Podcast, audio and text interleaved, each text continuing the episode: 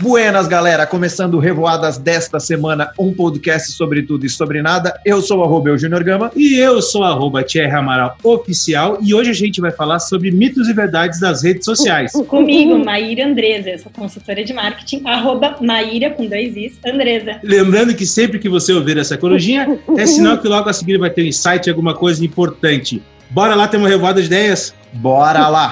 Primeira pergunta é minha. Como eu faço para ficar famoso? Começamos bem. Começou bem. Faz uma polêmica. Uhum. Não, de verdade. Faz uma festinha durante a quarentena e faz.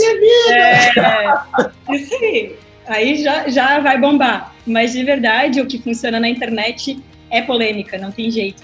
Então, muitos dos perfis que bombam aí acaba tendo muito bafafá, né? Porque só que aí que vai do que tu quer, se tu quer ser famoso, mas ou pelo que tu quer ser conhecido, né? Porque a gente como profissional, eu pelo menos não quero ser conhecida pelo meu corpo, pela minha beleza, eu quero ser conhecida pela minha inteligência e pelo que eu entrego para os meus clientes.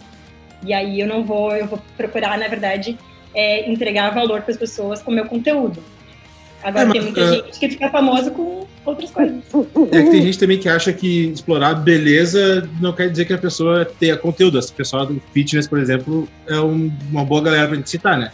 Tem muita gente que explora o corpo, beleza, e tem conteúdo legal. Porém, tem é. muita gente, como a blogueira citada anteriormente, é. que explorava corpo, essa essa ideia de, de beleza e não tinha conteúdo, né? A blogueira qual, cujo nome não pode ser pronunciado. É, que, senão... senão a gente vai ser banida, é isso? É, a Family Friendly vai bater na gente. não, assim, mas é verdade. Tem, tem conteúdo essa galera, alguns, né? Alguns. Mas eu acho que é aí que, é aí que entra o destaque, né? O conteúdo realmente é o conteúdo que vai, que vai fazer a diferença. Apesar de que sim, essa blogueira, por exemplo, estava super bem. Mesmo sem ter conteúdo de valor, né, na minha visão. Pro, pro, pro é. público dela, né? Porque assim também é.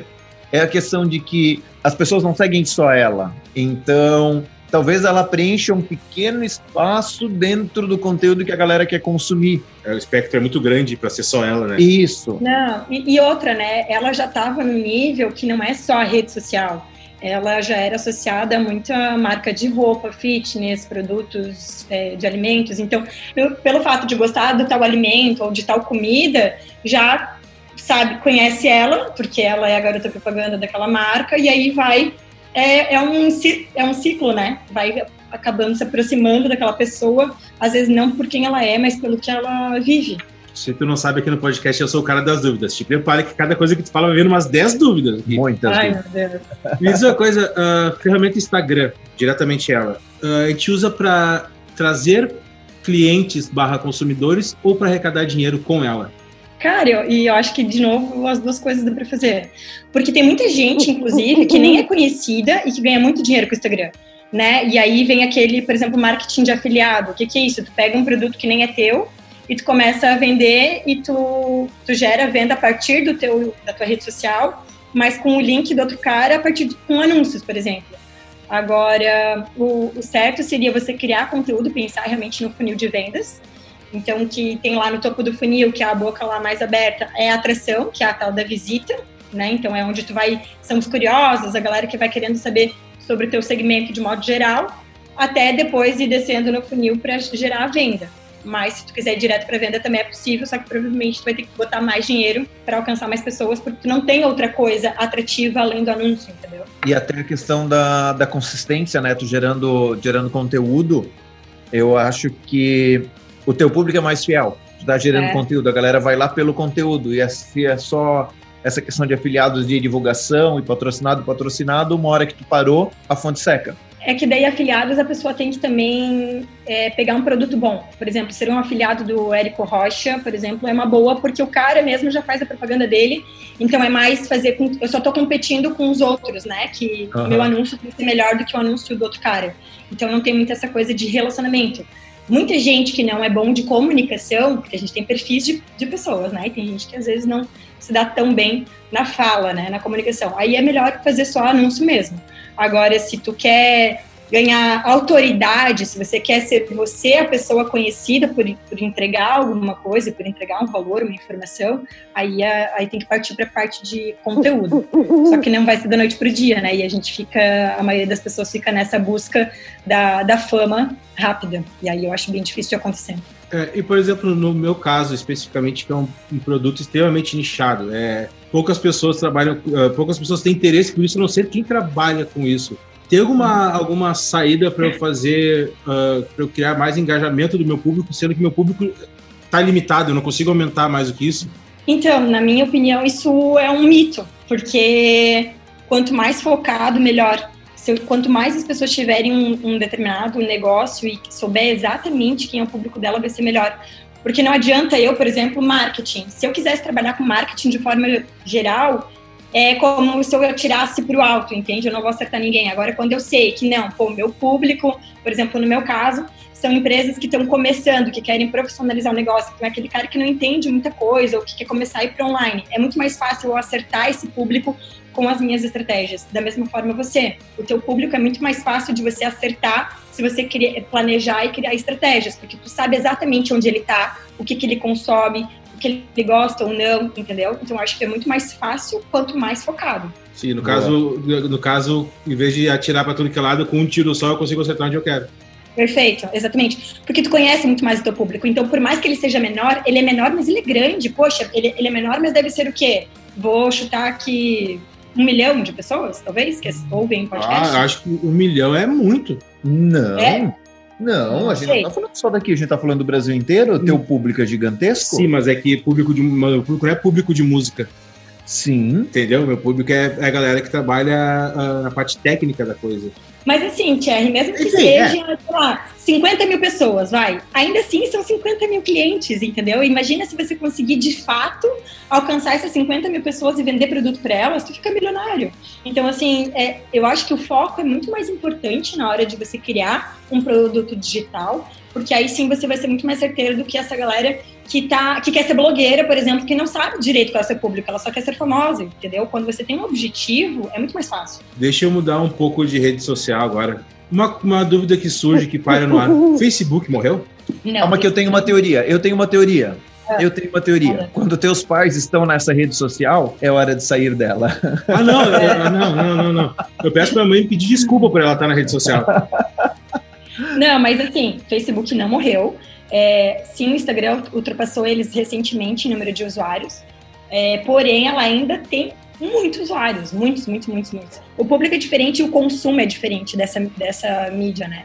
E vai naquela história também assim, ó, ah, aquela rede social não funciona porque o meu cliente não tá, não tá lá. Normalmente a gente fala isso porque a gente não consome, só que a gente não é os nossos clientes, entendeu? A gente precisa realmente entender o perfil do nosso cliente e ver se de fato ele tá lá ou não. Quando eu tenho um cliente que tem um público mais velho, eu considero muito o Facebook, porque a galera de 40 anos para mais está total no Facebook. Prioriza o Facebook do que o Instagram.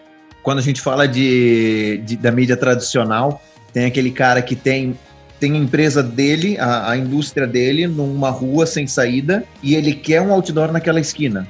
Ah, porque mas... ele quer passar toda vez ali e ele quer ver o outdoor dele. Então, eu, tem que estar. Tá, uh, tem que ter anúncio patrocinado no, sei lá, no Badu. E ele, Mas, uh... ele quer ver, né? É, esse é um dos principais erros do empreendedor. Tipo, ele quer ver a mídia dele. Cara, a mídia não é para ti, tu não é teu cliente. O Instagram até fez essa, essa atualização de tirar o número de curtidas. E aí a questão é, que número importa nas redes sociais? Legal.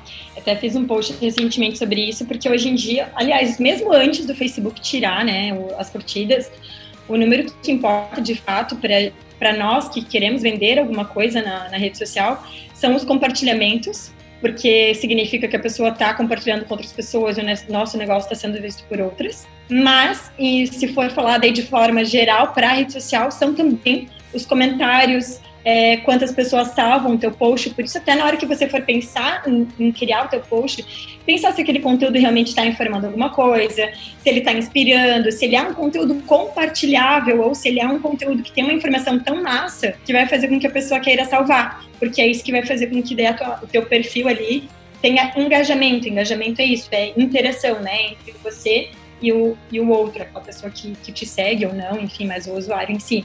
Então, o que importa hoje em dia não, não é tanto a curtida, sim, a curtida faz parte do cálculo de engajamento, quando a gente vai ver se um post engajou, se um perfil está engajado ou não, a curtida faz parte, mas hoje em dia vale muito mais a pena compartilhamento, salvos e visitas, né? Porque significa que realmente está tendo ali um, um respiro, está tendo novas pessoas visitando o teu perfil. Então, isso que é mais e, interessante.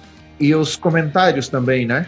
E os comentários, porque o comentário vai fazendo com que o teu perfil, aquele post tenha uma sobrevida, né? Uh, normalmente na hora que tu posta, ainda mais hoje em dia no Instagram, a duração dele ali é muito pouca, né? O, o ápice ali de, de publicação. Então, a gente uhum. até normalmente indica que a pessoa fique atenta à publicação, pelo menos nos primeiros minutos, porque se gerar um comentário é legal ela já comentar de novo e comentar de preferência não com emoji, mas comentar de verdade, como se fosse uma pessoa, porque aí vai fazer com que a pessoa sinta vontade ainda, talvez, de ter uma resposta de novo, sabe? E isso vai fazendo com que o teu post vá, continue ali no, no topo do feed, né? É, tem, é, vamos ver se, se o que eu faço tá certo. Tem gente que posta, depois vai lá e reposta no, e, e compartilha nos stories. O que eu faço? Quando eu vou fazer isso? Eu posto, espero umas 3, 4 horas, e aí quando em tese estaria em baixa, eu vou lá e jogo nos stories. Boa, é uma, uma, boa, uma boa técnica para fazer. Acertei, cara. Isso é muito usado no YouTube, cara. Os youtubers fazem isso. Eles lançam vídeo no YouTube e lançam no Instagram, no, no GTV, tipo, dois dias depois. Que é para não perder engajamento, não dividir engajamento. É, não né? dividir, sim. É que o importante é que tu sempre tenha algum, mesmo que não fosse do teu, do teu próprio post, porque também não tem muita, muitas comprovações de que as pessoas realmente olham teu stories e vão para tua publicação. Os Sim. stories eles são muito mais para relacionamento, para envolvimento com o público, né? Como eu, como eu comentei antes, as pessoas gostam de. As pessoas compram de pessoas, né? A gente uhum. compra da, quando a gente conhece alguém. Eu nunca. É difícil comprar de alguém que eu não sei nem a cara ou que a pessoa gosta, qual é o valor daquela, daquela empresa, enfim e consequentemente do dono da empresa. Então, o Stories ele vem para isso, na verdade, para gerar uma aproximação maior entre o usuário e o dono do perfil. Então, se tu fizer sempre publicação nos Stories, os Stories é indicado que você faça aí pelo menos umas 15 publicações por dia, aí vai gerando uma, uma intimidade maior com aquela pessoa, né? Porque tu vai tendo uma, uma aproximação mais com ela, tu vai se sentindo amigo dela. Esse, esse é o objetivo. É, inclusive, até a gente, a gente teve acesso a uma pesquisa sobre podcasts. Se eu não me engano, 58% das pessoas que acabam comprando pelo Instagram só compram por conhecer a pessoa. Só compram de, de, ou de perfil que é, de pessoa que é conhecida, que já, já é, digamos, influência, ou porque ela acaba criando um relacionamento mais estreito com a persona do, do usuário, não a persona cliente. Eu posso estar errado 58%, tá? Mas é por aí, é, é bem alto o número assim, de pessoas. Não, é bem alto. Por isso que a questão de influência digital bombou, porque as pessoas começaram a comprar muito mais por indicação. Então, se aparece alguém lá que eu gosto e fala que aquele produto é bom, é, é, é uma evolução daqueles depoimentos nos sites, por exemplo. Né? Orkut, não, pera. Não, não, não, não tiozão. É, a galera, a galera indicava, comentava sobre o produto, se ele era bom ou não e isso dava mais chance da pessoa comprar. Então a mesma coisa acontece com os influenciadores. Na verdade, é o antigo boca a boca, né? É, exatamente. Inclusive, é. tem pesquisas que agora mostram que até os influenciadores, a gente fala de nano, né? Nano influenciadores, que tem ali de 5 a 10 mil seguidores, são os que vão ser melhores, tipo, no sentido de venda, porque são os que geram mais engajamento. Que aí tem a ver também com aquilo que a gente falou antes, de conseguir alcançar o maior número de pessoas. É muito mais fácil ela, esse influenciador engajar 10 mil pessoas do que aquele influenciador que tem um milhão de pessoas, porque o alcance não, não vai chegar né, em tantas pessoas. Então é mais fácil quem tem menos seguidores ser mais próximo, mais amigo desses 10 mil do que quem tem um milhão. Tem. Exceto Manu Gavassi, né? Que Manu Gavassi ficou amiga de todo mundo porque ela morava na nossa casa. Quando a gente pois é. Pois é, ela é então, um... ela, ela é um caso à parte. Gente, eu vi um, um, uma publicação dela que tinha pelo menos umas 10 marcas comentando. Então, ela faz uma publicação e vai todo mundo querer pegar um respingo de seguidores ali dela, é incrível. Eu realmente sou a única pessoa cara. que não vai com a cara da Manu Gavassi. Então, ah, eu acho é... sim, porque eu acho eu ela também não vou. Ah, não, o repertório dela, o repertório, o leque dela, o repertório dela é infinito. É. Ah, ela consegue eu, dar um nó na tua cabeça numa, numa, numa, frase, ela consegue dar um nó na tua cabeça. Ah, eu achei ela incrível, assim, ela, eu acho que ela foi muito inteligente. E eu... É, não, mas é, é artisticamente eu acho ela sensacional. Mas é. como ela mesmo diz, não me sentiria confortável sentado no tapete da casa dela tomando um vinho e trocando ideia com ela. Sério? Não. Teve um amigo meu que resumiu muito bem ela. Todo, todo, todo mundo tem uma namorada que tem uma amiga que todo encontro ela fala que foi maravilhosa a viagem o ano passado para Aspen. É a Manu Gavassi. Justo. Ai, eu não concordo, eu gosto dela. Eu acho ela, eu acho ela divertida. Sabe ela que... tem uma personalidade, ela tem uma personalidade diferente, eu gosto. Eu gostaria de tomar um vinho com ela. Manu, me chama. Tu sabe, tu sabe que aqui a gente. Calma aí, calma aí. Bom, boa oportunidade, porque de certeza ela tá ouvindo. Com certeza. Ah. Ela não vai perder essa oportunidade de ouvir. Jamais. É, porque assim, deixa eu só te falar, aqui a gente não tem essa história de, de levar pro, levar pro lado legal, a gente julga, tá? Só pra te avisar. É. A gente julga é, mesmo. Tudo bem, mas se fosse alguém que eu não gostasse, tu me falava, mas eu, eu gosto dela, eu acho que ela... Calma aí, a gente, a, a, vamos chegar em alguém que você não gosta. Vamos lá. Eu sou, eu sou sincerona também. Eu, não, eu tenho uma pergunta. Olha só, eu, ultimamente eu tenho visto uma, um boom de perfis todos no mesmo estilo, assim, principalmente de, da galera que está começando seu e-commerce, principalmente varejo, tá? Tudo mesmo estilo. Tu, às vezes, não sabe nem distinguir qual é qual, porque todo mundo pegou essa, essa vibe de fazer praticamente o mesmo, o mesmo padrão de tudo do Canva e tá postando lá.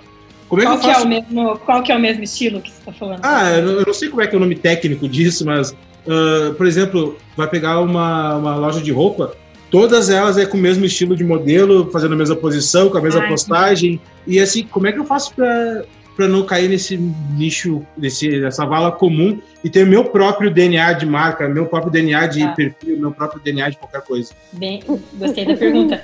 E é super difícil, na verdade, porque vai muito do, do dono da empresa, realmente, da, daquela pessoa que ama o negócio, querer assumir a rede social. Eu acho que é isso que faz o Instagram ser diferente e ser destacado quando o dono do negócio realmente assume aquilo para ele. Por quê? Porque ele faz com amor, ele conhece o negócio e ele consegue entregar um conteúdo diferente. Porque senão é o quê? É uma agência ou é um designer, é alguém que está ali fazendo tipo sabe, é, é uma máquina, é muito operacional. Tem que fazer porque tem que fazer, porque eu tenho outro cliente para cuidar, ou porque, enfim, quem está criando, quando você acaba terceirizando a criação de conteúdo, é complicado, porque a pessoa não sabe, ela pode entender de comunicação, mas ela não entende do negócio como você entende.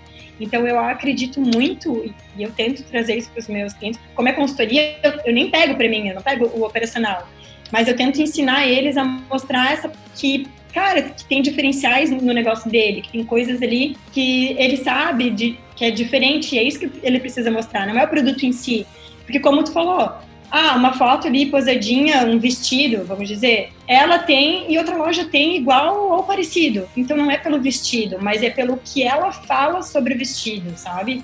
Muita gente fala assim, ai, meu diferencial é qualidade. Uhum, qual é?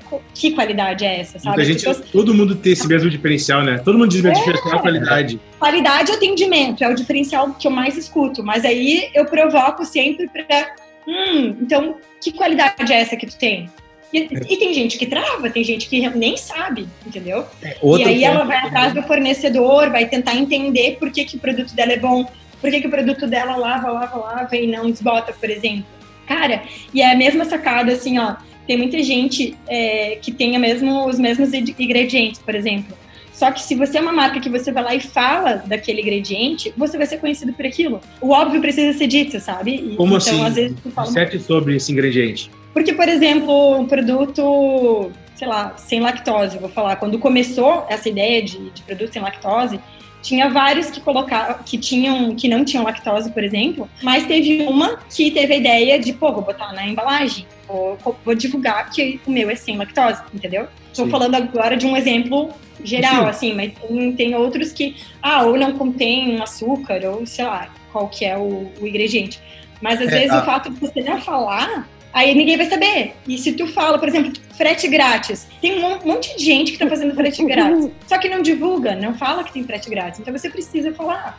E, e essa é dificuldade, eu acho, que eu vejo muito nos empreendedores de falar sobre o negócio. Eles acham que, ai, mas isso aí todo mundo já sabe. Não, não é todo mundo que sabe. Você sabe porque é o teu negócio. Só que teu, o teu consumidor não sabe. Mas é que ali, duas coisas. Primeiro, falando do diferencial atendimento. Ah, o meu diferencial é atendimento. Ok, você empreendedor tá onde? Não, tô ali no escritório porque as compras são estratégicas. Tá, e a tua equipe que tá lá na frente atendendo? Como que atende? Ah, não, mas eu instruo ele. Cara, eu, eu conheço empresas que as pessoas são instruídas para ser simpáticas e aí na conversa de WhatsApp com o cliente, mandam. Tá aqui o link. E manda o link. É. Não. É. Enfim, não trabalha. Tem não... esse treinamento, né? Que é, que é o que a gente fala no DNA de marca de, da personalidade, né? Da linguagem, o tom de voz. Não dá para cada hora a empresa responder de um jeito. Ah, é porque eu tenho vários vendedores. Bom, tem que treinar esses vendedores para eles falarem do mesmo jeito que a tua marca fala, né? É a vitrine, né? Porque se, se a gente está falando que rede social é relacionamento, é uma rede, é social, é ser social, é relacionamento, cara, nada contra, nada contra os estagiários. Mas não adianta colocar estagiário ou alguém que está há 15 dias na empresa para falar com a voz da empresa, se não, entende como ah, funciona. Não é nada contra, você é estagiário porque está aprendendo, não está preparado Sim. ainda, uma hora vai estar. Tá. Uhum. Coloca alguém junto, e não é problema Exato. ser estagiário, não é defeito ser estagiário. Não. Todo mundo tem um processo de aprendizado e um tempo de aprendizado. Que eu digo para os guris, por exemplo, da minha banda, é, tem que, é um processo, tem que respeitar. O cara é estagiário, ele não está pronto para isso. Tu largar tua empresa na mão do estagiário é porque tu também não está pronto para isso. É tipo um, um sinal que não está pronto, né? eu acho. Não, tem que ter alguém acompanhando, porque. E, e, as pessoas, talvez, elas não valorizam tanto isso, né? Mas uma resposta num comentário, num direct, ela é muito valiosa. Então tem que cuidar mesmo com o jeito que fala, porque às vezes tu perde uma venda nesse momento, no momento de, de resposta do direct ou, ou, do comentário, enfim. Eu fiquei com, agora me gerou uma dúvida meio assim em relação é. à resposta direct, coisa assim. Como é que tu trabalha com, com aquela galera que lida muito perto da hélice entre o irreverente e o mal educado? Eu aconselho sempre, na verdade, a pessoa, quando a gente monta antes da gente sair comunicando, a gente monta o DNA de marca que fala exatamente disso, né? Qual é a tua personalidade e qual vai ser o teu tom de voz na hora de falar. E eu normalmente indico que a pessoa realmente tente se reconhecer ali, porque o dono da empresa, pelo menos estou falando aqui também agora de empresa pequena, talvez, mas o dono de empresa, ele ele tem que se ver naquele negócio justamente para não acontecer isso. Porque se ele fica tentando inventar uma pessoa que ele não é, é vai acontecer isso aí vai acabar falando uma, uma besteira porque ele não está acostumado, porque ele não é desse jeito e não vai ter a consistência que precisa ter. Porque não dá para uma hora você ser engraçado e outra hora você ser super formal. Precisa ser como uma pessoa real. É muito nítido isso, né? Como o Gama falou, é uma rede social, então precisa ser uma pessoa de verdade ali. Cara, o Netflix consegue fazer isso porque é o Netflix conseguiu treinar essa galera de um jeito, deve ter, deve ter ali um manual meu, muito bem escrito de, de respostas, porque é muito padrão, entendeu? E, cara, é óbvio, se tu conseguir treinar a tua equipe para isso, perfeito. Mas como eu sugeriria começar com o básico, assim, sabe? Ou ter ali um padrãozinho. A gente normalmente escreve é, como é que responderia a pessoa para ter um padrão de, de linguagem. Só que o ideal é não fugir daquilo que tu é, né? Então, por isso que a, fala muito em, em marketing digital de autenticidade, para evitar essa perda de coerência. Outra coisa, uh, geralmente a gente evita o lugar que está congestionado, né? Quando tem trânsito, quando tem muito congestionamento, a gente evita aquilo dali. Hoje as redes sociais estão lotadas, estão congestionadas. Eu preciso ter uma rede social porque no final, no meio de todo mundo, eu não vou ser visto? precisa ter uma rede social. Mas olha para quem tu vai fazer a pergunta. Né? Mas, é, mas, eu quero, mas, eu quero, que as pessoas, eu quero que as pessoas ouçam a resposta. Tá justo, é, o, que, o que tu pode fazer é escolher qual é a melhor rede social, tu não precisa estar em todas. Inclusive, porque tem, tem um mito também de que rede social é de graça. Não é de graça, porque tem que ter o teu investimento de tempo para estar tá produzindo conteúdo ou contratar uma equipe para fazer um conteúdo decente para ti. Porque também publicar qualquer coisa é um tiro no pé. Até né? ouvi então, Corujinhas é... agora. É, Corujinhas bombando agora. Não é tão de graça assim. Então, o ideal é que tu escolha a rede social que faz mais sentido para o teu perfil, para o teu objetivo, se é venda, se é só autoridade. Tem vários, vários objetivos, né? A maioria acha que ah, eu, quero vender, mas na verdade a maioria das vezes a venda é uma, é uma consequência. O meu objetivo de marketing pode ser venda se eu tiver um e-commerce, se eu tiver tudo redondo, aí tu pode vir me dizer que teu objetivo é venda, porque daí, pô, tu tá com tudo perfeitinho, vamos focar na venda. Mas se não, o teu objetivo é relacionamento, o teu objetivo é gerar autoridade, o teu objetivo é informar, porque tem muita gente que tem negócios que o público nem conhece direito, né? Tem que ter um aculturamento ali antes. Enfim, então tu tem que escolher a tua rede social, mas esteja assim em uma pelo menos para conversar com o teu público. Por mais que tenha muita gente, isso também é um pouco blá, sabe? Porque tem muita gente, mas de novo, pelo menos ali mil pessoas tu vai impactar de alguma forma e podem ser possíveis clientes. Então é, é uma chance de, de venda. Uh, sobre as hashtags. Elas funcionam para o meu público, elas funcionam para todo mundo assim, definidamente. Porque eu posso botar uma hashtag que, que é diretamente para o meu público, só que ela pode ser relativa a outros mercados. Por exemplo, eu colocar uma hashtag produção numa postagem da Flórida, pode ser produção de áudio, produção industrial, produção de vídeo, produção de qualquer coisa. Então, é, da hashtag, na verdade, ela, ela tinha um uso mais interessante no começo da rede social, porque obviamente tinha menos pessoas, mais pessoas usavam a hashtag, então ela funcionava mais. Hoje em dia, se tu vê alguns cases, tem alguns profissionais grandes de marketing que nem usam mais, porque às vezes funciona, às vezes não. Vamos lá, para o começo, por que, que funciona a hashtag? Ela nada mais é do que um filtro para você encontrar as publicações relacionadas àquele assunto. Então, por isso que teoricamente você usa, porque eu quero que quando alguém procurar, por exemplo, por consultoria de marketing, eu quero que aquela pessoa me encontre. A questão é, vai ter muita gente também publicando hashtag, e aí vem um aprendizado também, uma dica, né? Buscar hashtags que tem menos visualizações. As pessoas acham que é o contrário. Ah, eu vou buscar aquela hashtag que tem mais visualizações. Mas aí vai naquela mesma batida que a gente conversou antes sobre foco, né? Sobre segmento, sobre nicho. Se eu colocar uma hashtag que tem muita visualização, que muita gente usa, as chances da minha publicação aparecer é muito menor do que se eu usar uma hashtag que tem, sei lá, 10 mil pessoas que usaram, entendeu? Então, Sim. o objetivo, na verdade, é você ser encontrada. Agora, falando sobre a tua dúvida ali, ah, uma hora eu vou usar produção, outra hora eu vou usar produção musical. O objetivo da hashtag, de novo, é alcançar mais pessoas. Então, tu vai usar a hashtag para fazer com que mais pessoas vejam o teu post. Então, tu vai sim usar as duas opções. Importante, é, a gente precisa ter. O Instagram aceita até 30 hashtags, mas eu não, não, não indico usar 30 hashtags, até porque, de novo, não, não é legal usar tanta hashtag. Então, sugiro no máximo 10, mas aí que vem a sacada: você não pode repetir essa hashtag por 48 horas, porque é como se você colocou teu, tua publicação, fez uma publicação hoje com consultoria de marketing. Se eu fizer ela de novo amanhã, eu vou estar competindo comigo mesmo, entendeu? Então, o ideal é que eu faça consultoria de marketing hoje e amanhã eu vou colocar negócios digitais, sei lá. E aí eu vou estar, primeiro que eu não vou estar competindo comigo e eu vou estar alcançando um outro público. É, agora, sim, tu vai competir com gente de, no teu caso ali que tu falou de produção, vai ter produção musical, vai ter produção de eventos, vai ter produção de várias coisas juntas. Mas aí vai do teu post, do teu post ser legal, porque não adianta fugir, Instagram é imagético, então é isso que vai, vai contar no fim das contas, porque por mais que tu tivesse colocado produção musical, vai ter um monte de gente ali com produção musical. O teu post tem que ser mais legal, tem que ser mais atrativo para fazer com que a pessoa escolha clicar no teu e ir de fato até a tua publicação. Por isso que hoje não faz tanta diferença assim usar a hashtag ou não. Não é isso que vai fazer com que a tua publicação, nossa, ganhe muito alcance. Mas eu acho válido é, manter as publicações com hashtag, porque isso ajuda de alguma forma no alcance, não é, aquela, não é isso que vai fazer com que o teu post seja super visto, mas sim ajuda. Mas principalmente para determinar sobre o assunto que tu está falando. Então ele ajuda a destacar o assunto principal. Por exemplo, para mim funciona porque às vezes eu falo de, de redes sociais, mas o meu foco não é rede social, meu foco é crescimento de negócios digitais, é profissionalização do marketing. Então eu uso a hashtag com essas palavrinhas para dar essa, essa destacada para quem está lendo. E agora vem mais uma, uma dúvida. Bah, te prepara para as dúvidas, vai começar não vai parar mais.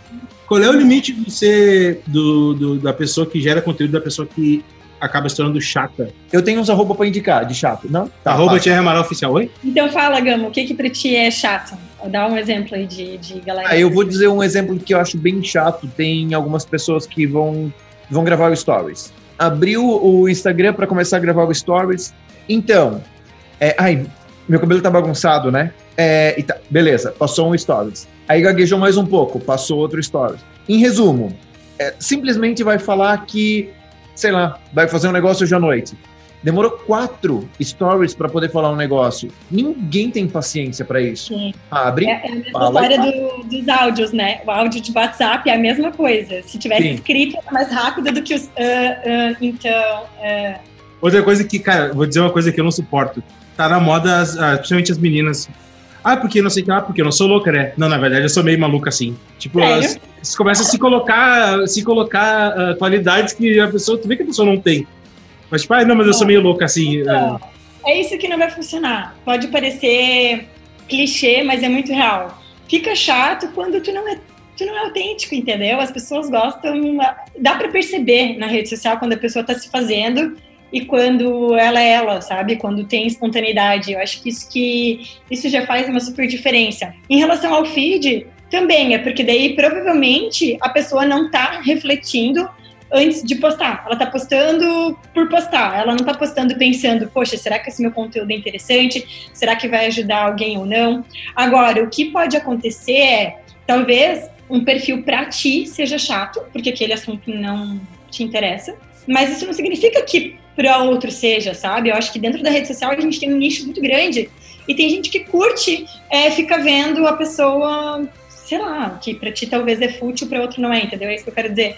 É, acho que isso que faz, faz a diferença. E por isso, até legal, porque vem um outro, uma corujinha aí, legal.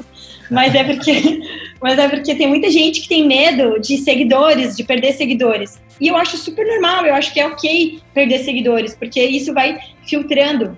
Tem que entender a rede social, o Instagram, pelo menos eu como negócio, eu vejo como negócio. Então, para mim, é um favor que a pessoa me faz deixar de me seguir se o meu conteúdo não está interessando para ela porque daí eu sei que eu estou focando, eu estou afunilando, é um filtro para pegar de fato quem vai ser meu cliente, quem eu vou impactar. Na hora até que eu for colocar um anúncio, vai fazer muito mais sentido, vai ser muito mais certeiro do que ter um monte de gente lá que está me seguindo por alguma outra razão que não seja sobre marketing, entendeu? Então eu vejo o feed como um filtro e eu acho que aí de ser chato ou legal vai muito do gosto de cada um e você pode medir isso através do cálculo de engajamento. Porque se está engajando, se tem gente comentando, compartilhando, salvando, é porque teu conteúdo, teu conteúdo é massa.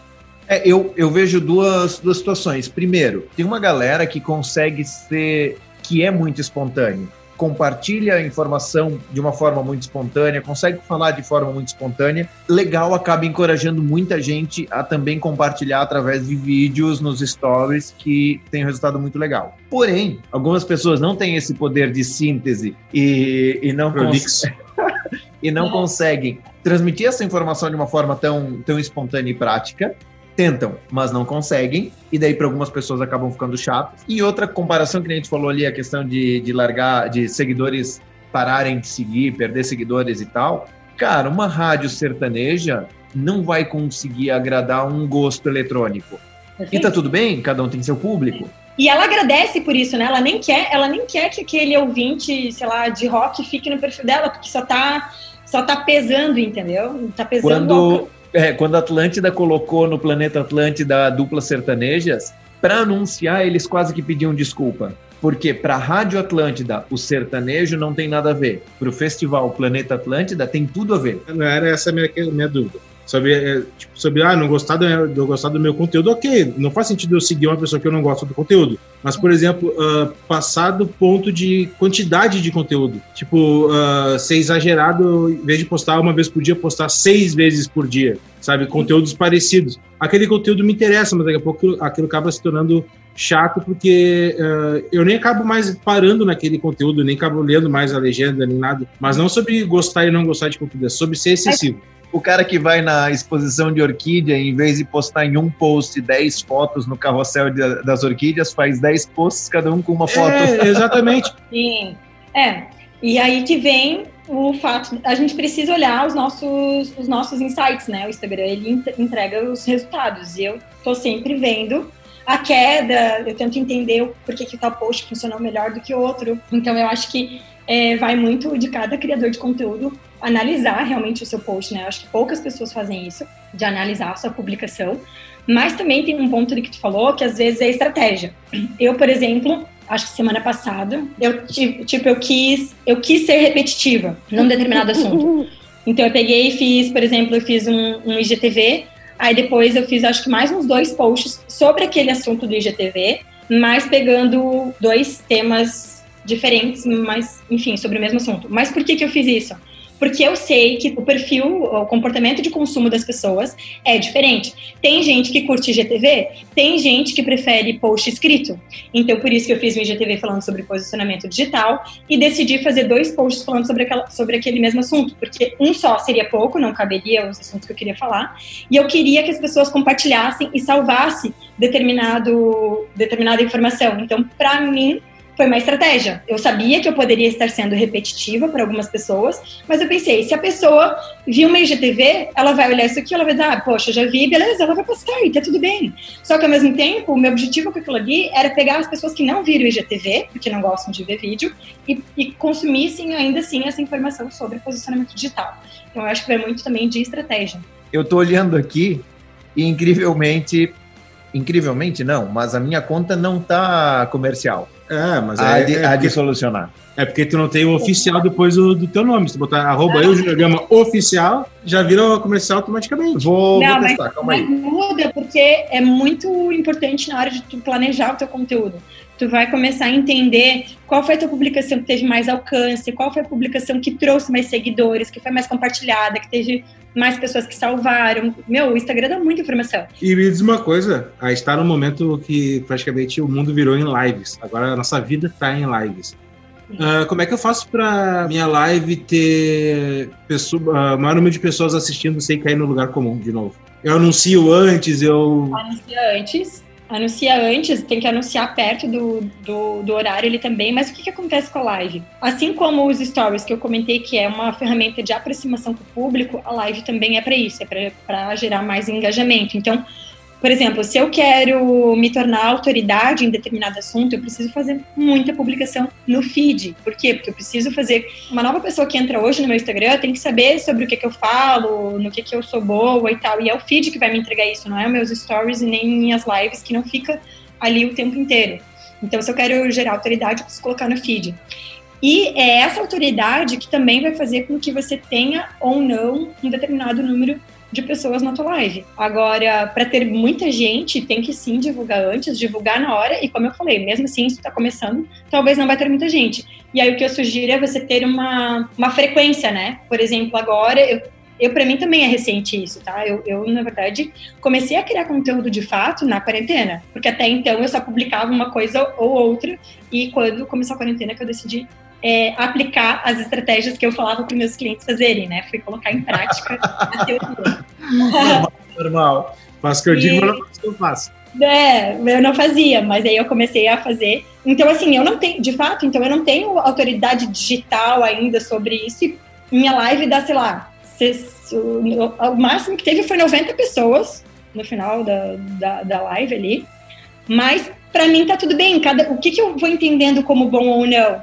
Conforme vai aumentando. Tipo, eu, quando a, primeira, minha primeira live tinha, sei lá, seis, não me lembro mais, tá? Mas vamos dizer que tinha seis pessoas. Se na segunda live que eu fizer tiver 14, eu já vou estar feliz, entendeu? O que a gente tem que fazer é criar metas reais também. Eu acho que na hora da gente fazer as estratégias ali no digital, a gente não pode querer se comparar com quem já tá lá com, sei lá, quantos mil seguidores. A gente tem que manter a nossa régua. Tipo, o que é bom pra mim? Ah, pô, eu tenho dois mil seguidores, então pra mim, se tiver X pessoas participando, vai ser legal. E colocar essas metas para ir, claro, melhorando, mas a partir da minha, da minha experiência, da- do que eu tenho hoje, não do que os outros fazem. Eu vejo muita gente não fazendo live porque tem medo, porque, ai meu, vai ter 10 pessoas na minha live. Eu, sinceramente, tô nem aí pra isso, porque eu tô fazendo. Primeiro, que eu tô me desenvolvendo. Eu acho que uma das coisas que é, a live é a mesma coisa quando tu ensina pra alguém. No fim, é tu que tá aprendendo, gera relacionamento. A live ela é legal porque gera também um cross aí de seguidores. Sempre que eu faço uma live, eu ganho algum seguidor de alguém, de, daquela Sim. pessoa que eu acabei chamando. Então eu acho que vale super a pena. Até pra essa galera que não se sente tão à vontade de fazer stories, a live é muito legal. Porque dá um frio na barriga no começo, mas depois tu nem se toca que tu tá ali fazendo vídeo e tal. Então ele também ajuda ali no exercício da fala e de passar conhecimento mesmo pros outros. É, até da live, eu lembro que a gente conversou sobre, é, eu e o Thierry, a gente conversou sobre a live, entendendo e tentando, e, tende- e tentando entender e desenvolver um pouco melhor a questão, a gente precisa ter entregas rápidas na live, porque a galera que cai de paraquedas, se ela fica um minuto e ninguém conseguiu desenvolver ideia nenhuma, ela vai vazar.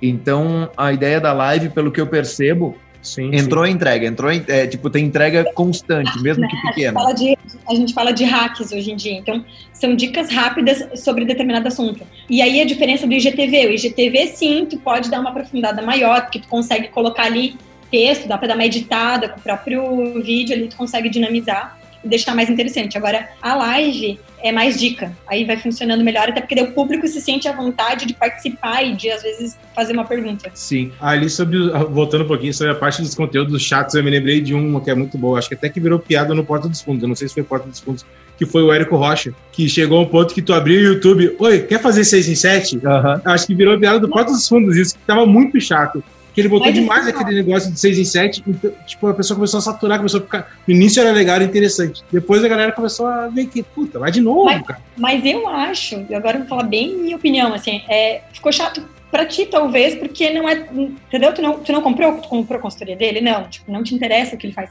Agora, assim, o cara ficou milionário por isso, entendeu? Não, não, é que eu tô dizendo que não é, não é isso que ele é bom. Inclusive, eu tenho os livros dele, eu gosto dele. É que eu tô dizendo aquele negócio do, do excesso de anúncio do YouTube que virou uma, virou uma piada que tu abriu o YouTube, antes do YouTube rodar, já começa, oi, quer fazer 6 e 7? Tu liga o computador, oi, quer fazer 6 e 7? Só que foi assim que ele ficou conhecido, entendeu? Tipo, e, e, a maioria da galera que bombou de alguma forma foi pela repetição. Não, é difícil tu, tu ficar muito conhecido também só com conteúdinho ali, sem essa repetição, entendeu? Método Kumon. Conhece o método, o método Kumon de aprendizagem? Repetição. Repetição. Ah, isso, isso, é muito usado na música, para fazer, pra, pra galera bombar a música, toca a música 25 vezes num dia que a galera vai começar a gostar. repetição. Não, mas eu entendo a chatice, porque tinha aquele outro cara também que começar qualquer vídeo do YouTube, meu, tu ia abrir um vídeo, aparecia ele dentro de um carro conversível nos Estados Unidos quer saber como eu, conhe... como eu consegui Isso. esse carro Sim. e não sei o que, apenas aplicando não sei quanto na bolsa? Ah, pelo. Não, é. é... Eu, cansa. Eu, eu também não faria isso pra mim. Tipo, se eu tivesse que escolher uma estratégia de conteúdo, também não seria, até porque, né, ele gastou, investiu bilhões. Mas assim, é muito agressivo, realmente a mídia dele foi muito agressiva. Mas também porque eu acho que o, o, o nicho dele também é muito maior. Ele tinha que alcançar um número de pessoas muito maior, né? Então, enfim, mas foi, foi estratégico, sem dúvida alguma. Ser chato para ele foi bom, porque isso também deu mídia, né? Como a gente uhum. falou no começo do podcast, polêmica vende. E diz uma coisa, galera, uh, tá surgindo, estão surgindo agora umas redes sociais novas, TikTok. Tem alguma que tem capacidade de bater hoje em dia o Instagram? Hoje, hoje o Instagram. TikTok.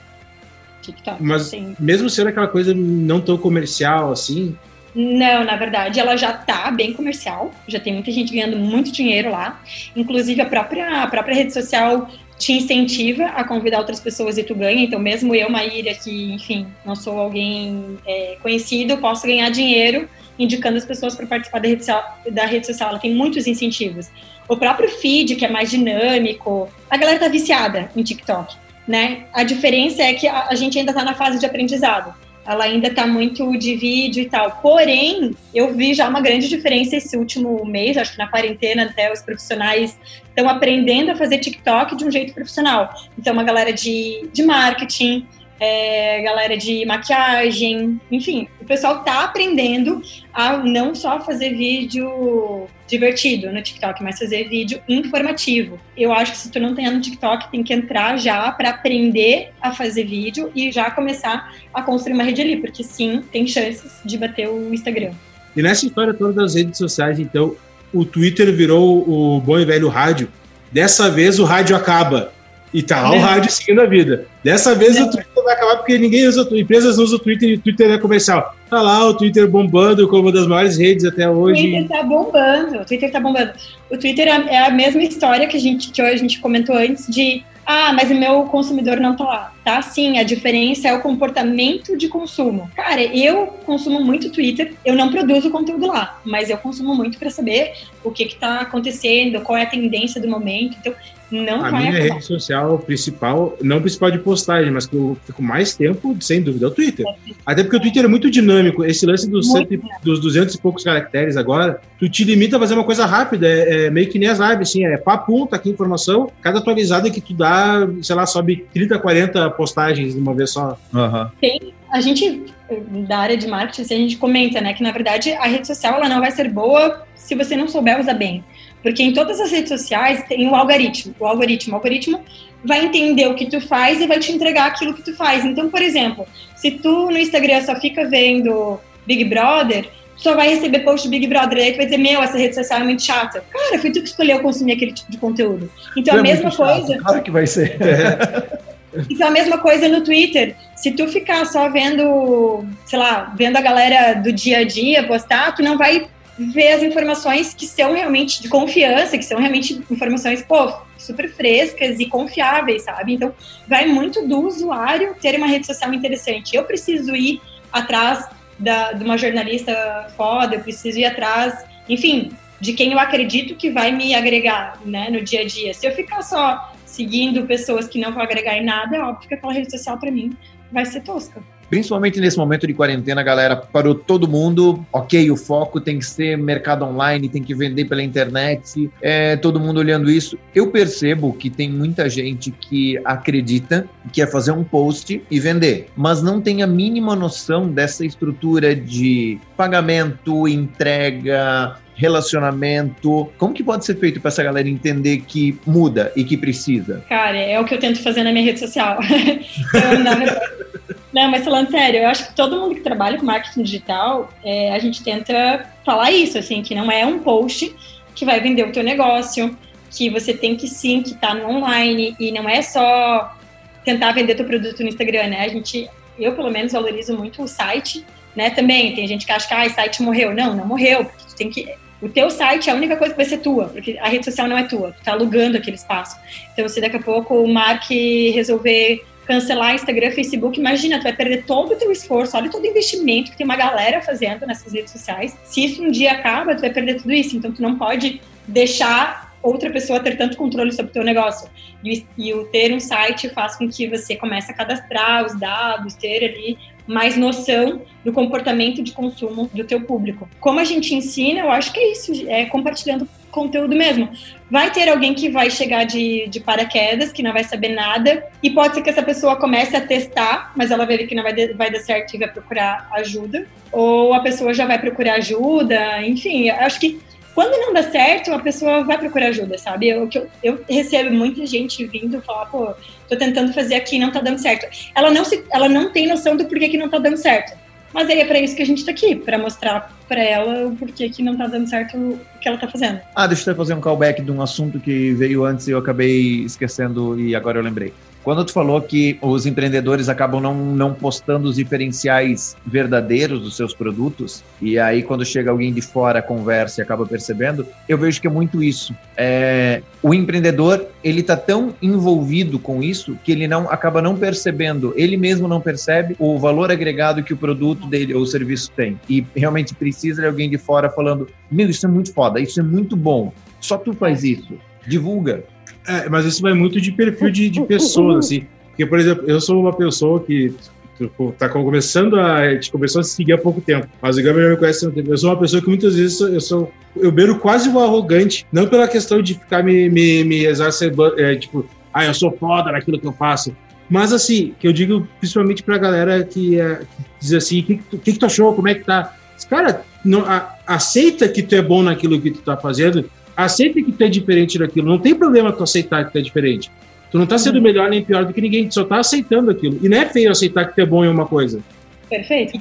Tem que ter essa noção de que, por exemplo, eu sei que eu trabalho bem com música, eu não sou o dono da razão em música, eu não sou o melhor produtor de música, mas eu sei que eu sou bom naquilo que eu faço. E não tem problema eu dizer que eu sou bom naquilo que eu faço. E a galera às vezes tem medo de assumir essa, aceitar essa situação e acabar aparecendo passando por arrogante. Não, mas a, a, as pessoas às vezes têm dificuldade em perceber, não é nem aceitar, é perceber que são boas. Autoconhecimento, é real. As pessoas, as pessoas às vezes não, não, não sabem como elas são. Quando eu faço a dinâmica de DNA de marca, que eu pergunto qual é a tua personalidade, qual é o teu... A pessoa não sabe, então a gente tem que construir junto, porque ela só sabe, normalmente ela sabe que ela quer ganhar dinheiro, que ela quer vender, e aí depois que tu vai fazendo uma reflexão, que ela vai entendendo por que ela foi parar naquele determinado negócio, porque ela vende determinado produto.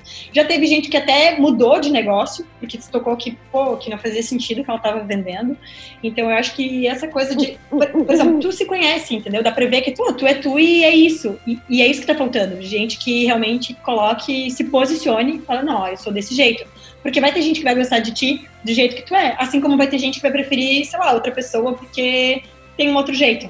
Então, tanto que eu nem acredito em concorrência. Eu acho que cara, vai ter gente que vai preferir o meu trabalho por causa da forma como eu comunico e vai ter gente que vai preferir outra pessoa e tá tudo bem. É, por exemplo, assim, eu tenho certeza, aliás, eu não sou, eu não tenho perfil nenhum de atender público direto. Não. Eu não poderia atender pessoas. Eu não é, tenho essa paciência de lidar com pessoas, sabe? Tanto que eu trabalho isolado uh, no meu canto, sem ninguém junto, porque eu não teria essa paciência de trabalhar com pessoas. E eu sei disso. Então, por isso que eu não eu evito fazer trabalho de atendimento, de venda, de, de desse contato público direto, assim, sabe? Isso não é bem defeito reconhecer meus defeitos, isso é, sei lá, é é tranquilo.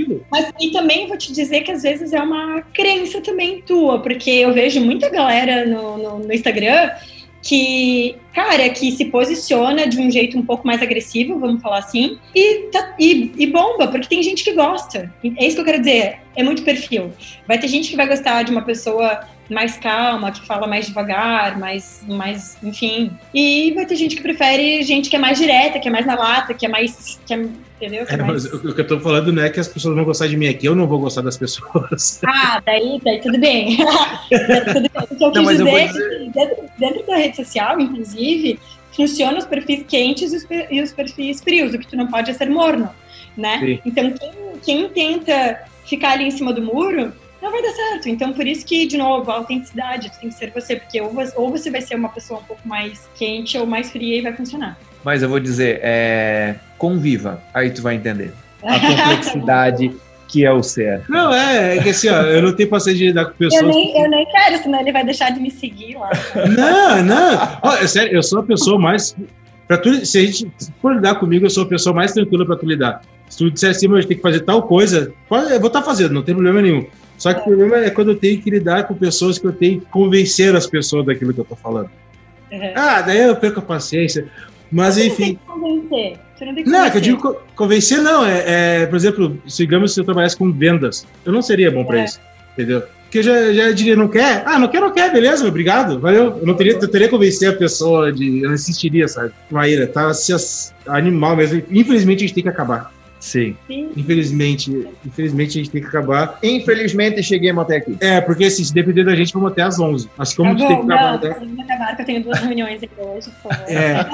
Eu adorei, adorei fazer e quero mais vezes, a próxima vez me avisem, tá? Do, dos drinks aí.